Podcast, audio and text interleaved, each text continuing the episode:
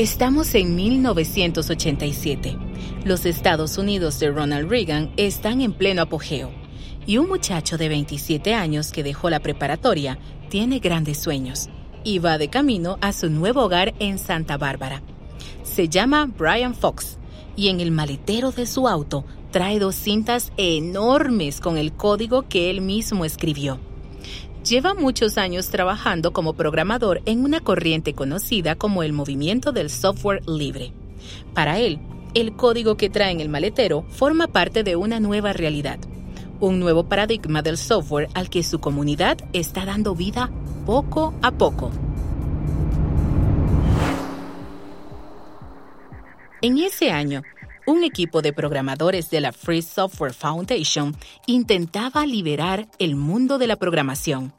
Querían crear una alternativa al sistema operativo Unix, que había dominado la programación desde los 70.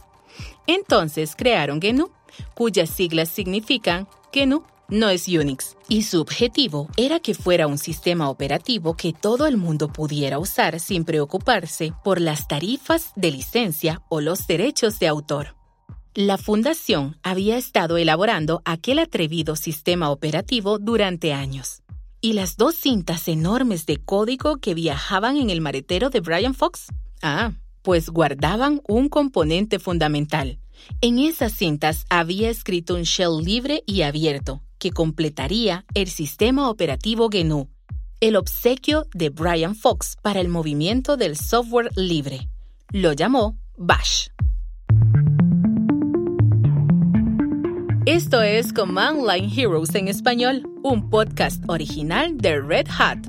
En este episodio vamos a ver la manera en que nuestros héroes crearon el Shell Bash Descubriremos la historia de los shells y veremos por qué son tan importantes para nuestro trabajo hoy en día. Para entender qué son los scripts de shell, imagínate el guion de un actor. Es una secuencia completa de comandos que el shell luego ejecuta solo, como un actor que lee sus líneas una tras otra. Son la mejor solución si tienes comandos repetitivos o intrincados. Son la clave de la automatización se podría decir que los scripts de Shell impulsan nuestro desarrollo. Pero ¿podía escribirse un Shell que le diera ese superpoder a todo el mundo? Ese era el desafío.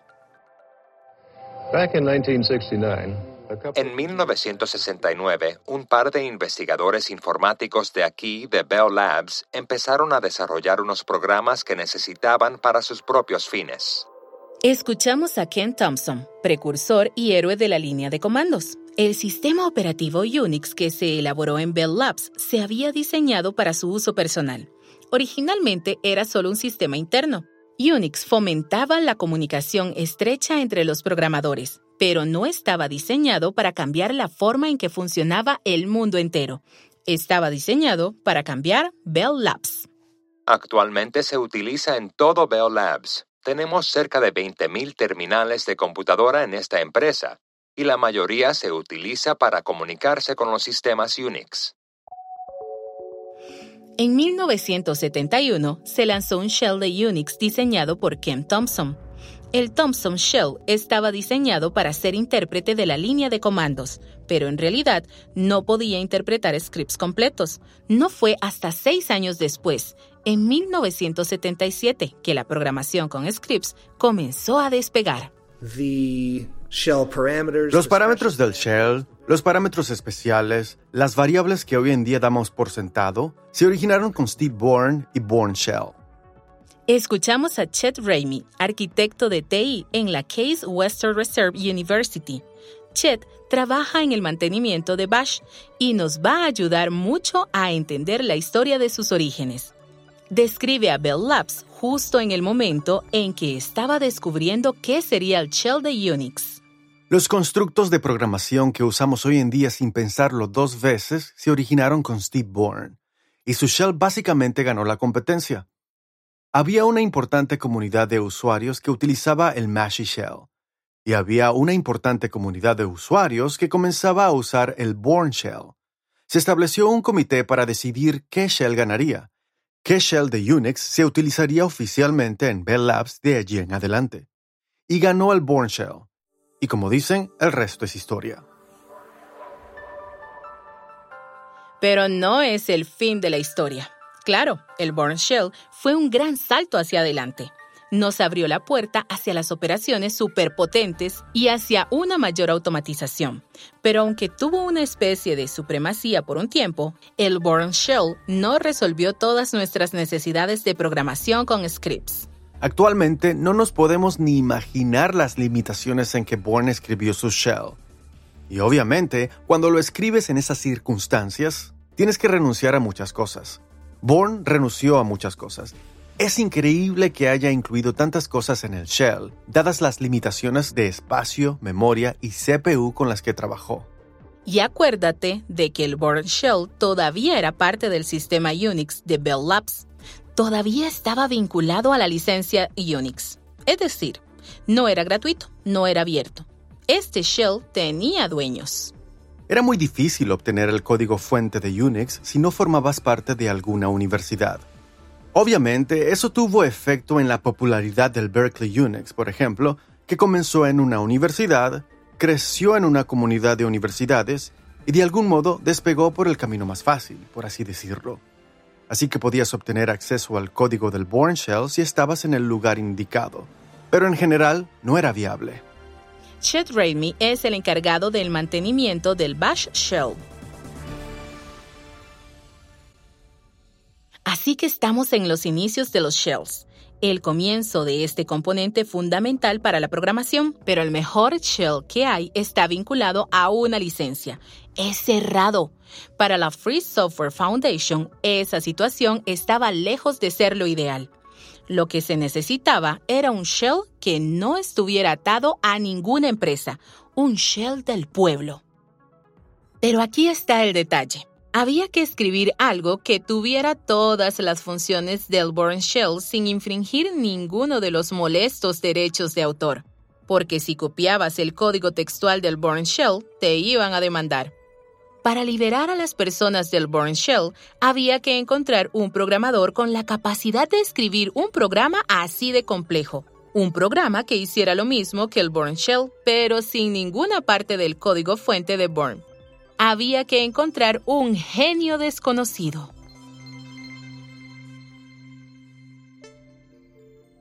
Brian Fox tenía veintitantos años. Había dejado la preparatoria y sabía más de código que la mayoría de la gente de Bell Labs. Nunca había estado en ninguna situación en que siquiera pudiera ver el código fuente que hacía funcionar el Born Shell, así que era ideal para la tarea en cuestión. My name is Brian Fox. Me llamo Brian Fox. Pues sí, yo dije, ¿por qué no nos cuenta la historia del protagonista? En la actualidad, Fox es defensor del código abierto y director ejecutivo de Opus Logica. Pero a fines de la década de los 80, era simplemente un joven que creía en el movimiento del software libre. Hablamos sobre los viejos tiempos y sobre la evolución de Bash desde aquella época. Entonces te pidieron que crearas un shell para Unix, que fuera un shell libre y que reemplazara al Board Shell. ¿Cuál fue tu respuesta a esa solicitud? ¿No podemos hacer uno mejor? Me encanta. Escuché que te tomó nueve meses desarrollarlo. ¿Fue difícil? Lo difícil es que teníamos que imitar fielmente todos los comportamientos del Bourne Shell, del shell original de Stephen Bourne. Pero al mismo tiempo podíamos ampliarlo y hacer que fuera una mejor herramienta para las personas. Mm. Y al mismo tiempo yo estaba en una disputa discreta y secreta con David Korn, el autor del Korn Shell. El comité de POSIX, que es el comité que dictamina cuál es el estándar para Unix, se involucró y dijo, bueno, necesitamos definir el shell estándar. Ajá. Y las dos personas más pertinentes para decidir eso éramos David Korn y yo. David Korn ya había escrito un shell llamado KSH y decía que todas las características que había puesto en él deberían ser características estándar, ¿me explico? Para él lo más fácil es que simplemente fuera su shell, en lugar de tener que crear un shell POSIX perfecto. Pero algunas de esas características no eran buenas, no eran buenas opciones, y volvían al shell incompatible con el Burn Shell. O yo sentía que nos faltaban características, así que tuvimos varias discusiones y disputas al respecto. Al final, construir un shell conforme a POSIX que fuera 100% compatible con cada script de shell que se hubiera escrito para el Bourne Shell llevó más de tres meses. Pero entonces, si estabas diseñando algo que no solo reemplazaba el Bourne Shell, sino que también intentaba imitar cada una de sus partes, me imagino que te encontraste con algunos problemas de derechos de autor. ¿Cómo los abordaste? Para crear un verdadero software de código abierto y libre, tienes que hacerlo desde cero. No puedes ver el código de otra persona, empezar con él y reimplementarlo.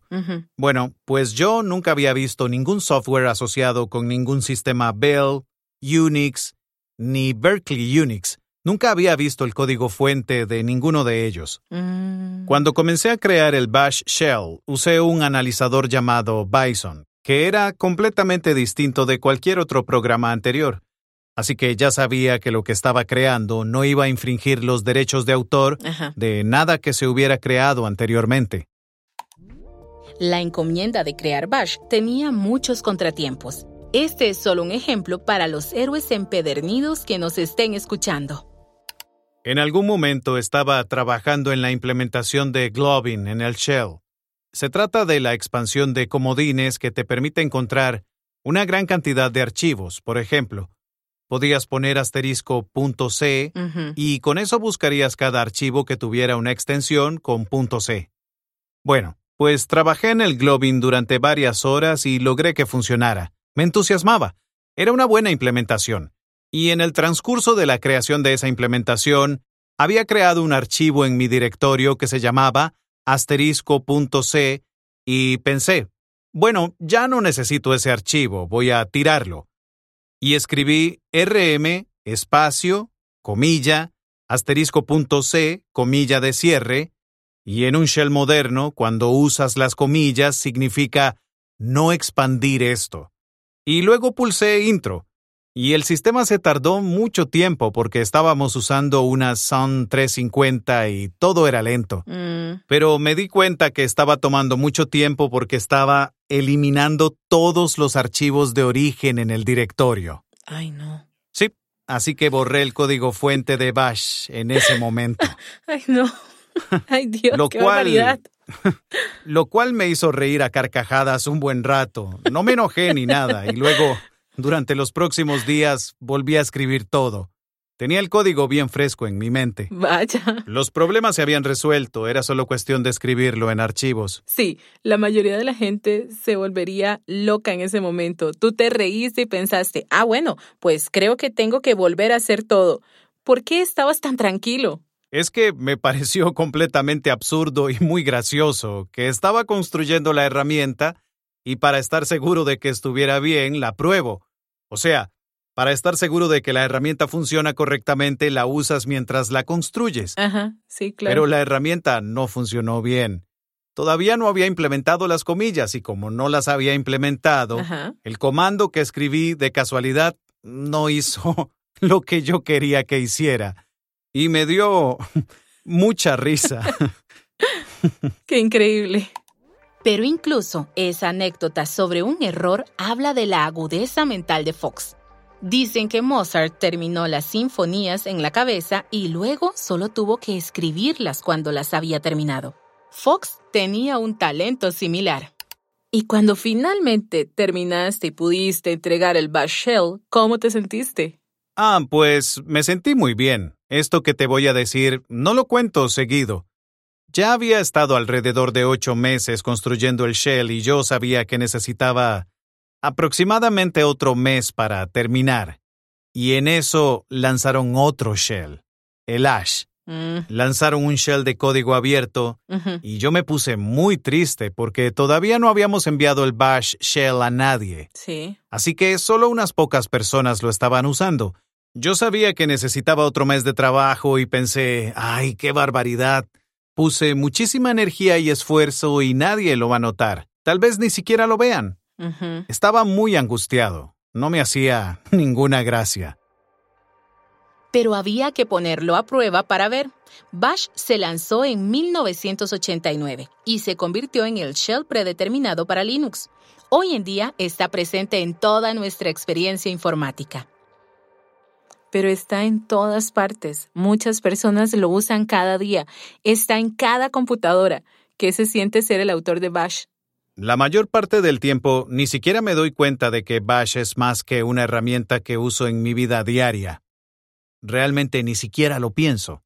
Pero a veces entro a una tienda de Apple, veo a mi alrededor y pienso, wow, todas estas computadoras no solo se ejecutan con un software que escribí hace 27 años o más, sino que además llevan mi nombre. Mm.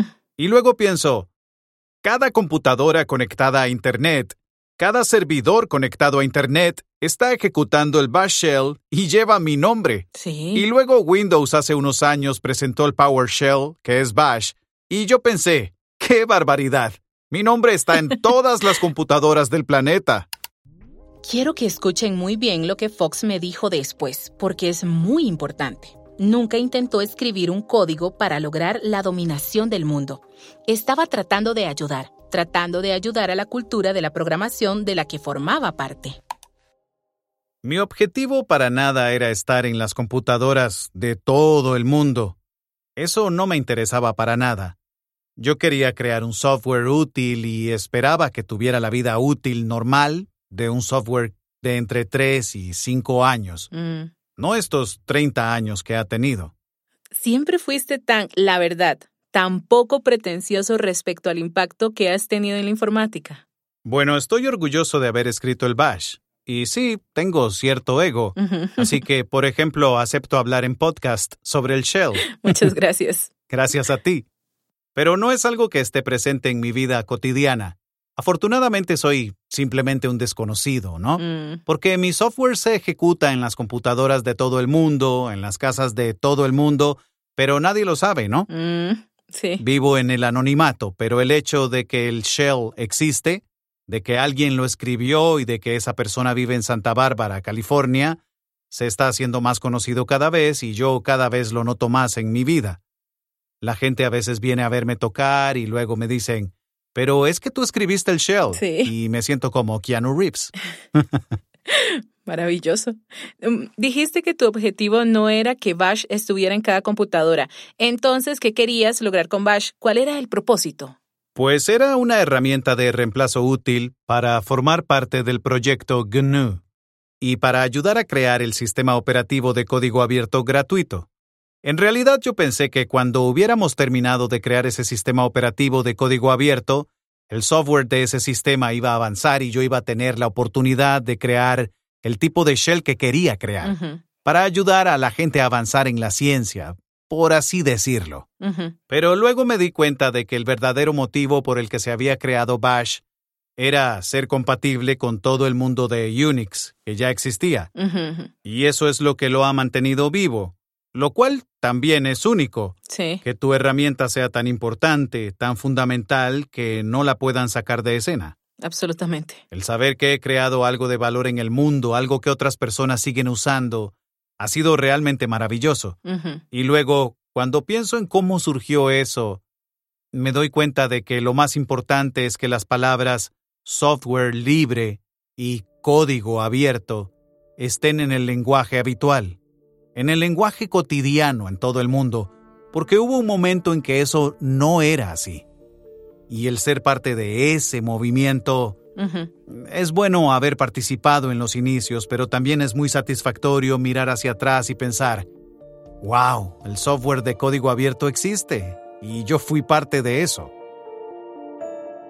Brian Fox es el creador del Bash Shell y director ejecutivo de Opus Logica. La verdad, sí escuché hablar de Bash. Ese era Steve Byrne, creador del Bourne Shell, el que reemplazó Brian Fox. Queríamos saber qué pensaba Byrne sobre el trabajo de Fox. ¿Qué pensaba de Bash, de esa réplica del Bourne Shell, ese clon abierto de su propio trabajo? O sea, ¿no le molestaba Bash?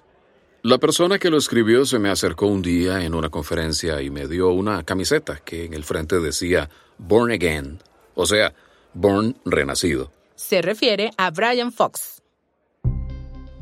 Me la dio con una actitud amistosa y me dijo, pues espero que no te moleste, pero acabo de reescribir tu shell. Y yo le dije, qué bien, y me dio una camiseta.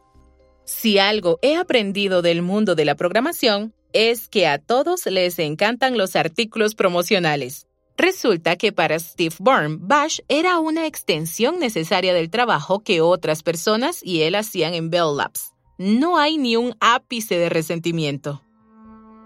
Había cosas que la gente quería hacer respecto a la sustitución de variables y la gestión de strings que yo no hacía, pero que estaban en Bash y que se usan mucho en estos días. En ese momento yo sentía que la relación entre Bash y el shell original era que se trataba simplemente de una reimplementación del lenguaje y con el tiempo le fueron agregando características, así que de algún modo progresó más allá de lo que yo escribí, por lo menos en el área de la gestión de strings. Yo lo uso todo el tiempo. Steve Bourne es el creador del Bourne Shell y es director de tecnología en Rally Ventures.